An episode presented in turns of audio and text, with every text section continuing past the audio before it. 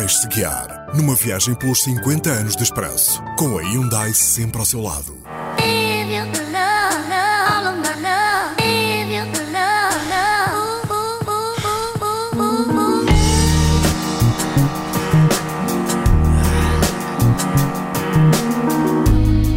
As mentiras de Sócrates sobre a compra da TVI foi uma das primeiras manchetes do ano. O Expresso escrevia que Henrique Granadeiro, presidente da Portugal Telecom, informou Sócrates da intenção da PT em comprar a TVI antes de a sua empresa enviar um comunicado à CMVM. Escutas fortuitas obtidas no processo face oculta confirmavam as estratégias da PT e da ongoing para a TVI.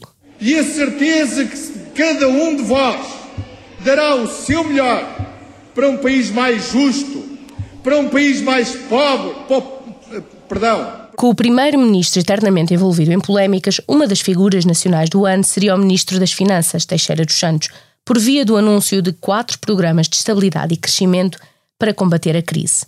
Apenas três desses conjuntos de medidas de austeridade foram aprovados em 2010. O quarto seria chumbado na Assembleia da República no ano seguinte, levando à demissão do governo. Bom, estamos a falar de pão, leite, água, Coca-Colas, Pepsi-Cola e muitas outras coisas que não costumam ser referidas. Eu espero que todos compreendam que a verdade é que nós temos apenas seis meses pela frente para reduzir o nosso déficit orçamental. As dificuldades sentidas pela população chegaram a um ponto tal que o Expresso escreveu que as escolas abrem ao fim de semana para matar a fome aos alunos e que o Banco Alimentar dá comida a 280 mil pessoas tendo 5 mil famílias em espera. O primeiro grande inquérito sobre a pobreza em Portugal revela que mais de 50 mil menores dependem da caridade para comer. E o dado peca por defeito, diz o estudo da Universidade Católica. Entre os que pedem ajuda, 40% são novos pobres e 52% não conseguem que a comida chegue ao fim do mês. Por todo o país, abriam lojas de compra de ouro usado. Pedro Passos Coelho tornou-se líder do PSD, substituindo Manuela Ferreira Leite. O Papa Bento XVI foi a Fátima, mas poucas imagens dele o Expresso encontram nas lojas. Este Papa não vende, garantiam os comerciantes. Também em 2010, a Assembleia da República aprovou o casamento civil entre pessoas do mesmo género. No dia seguinte à efetiva possibilidade de dois homens ou duas mulheres casarem civilmente, se assim o entenderem, respiraremos um ar mais livre, cresceremos como democracia, promoveremos a inclusão e acarinharemos a diversidade na igualdade. Nesse dia, o arco-íris será também um símbolo da nossa República. Muito obrigado.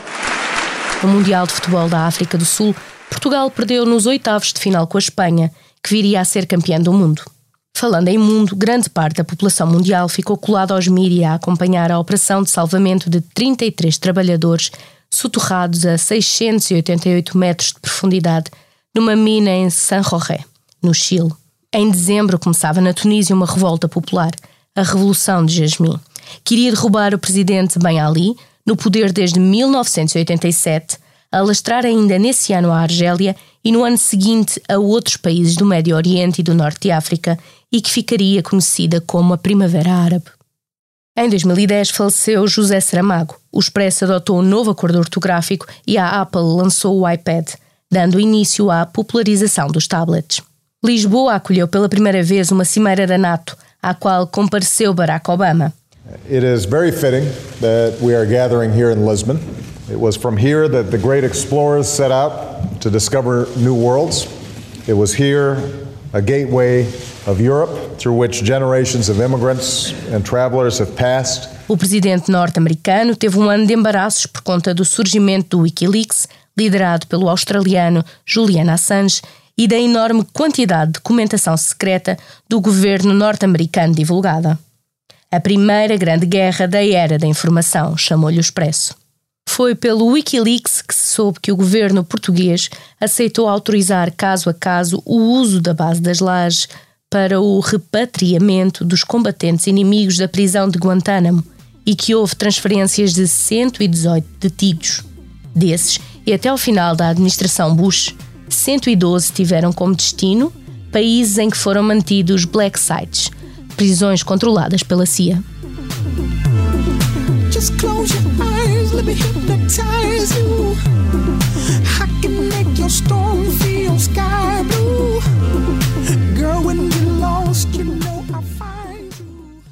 Esta foi uma viagem carregada de energia Hyundai. O podcast 50 anos de expresso conta com o patrocínio da Hyundai, a marca que abraça a mudança para garantir um mundo melhor às gerações de amanhã. Hyundai, mudamos o futuro.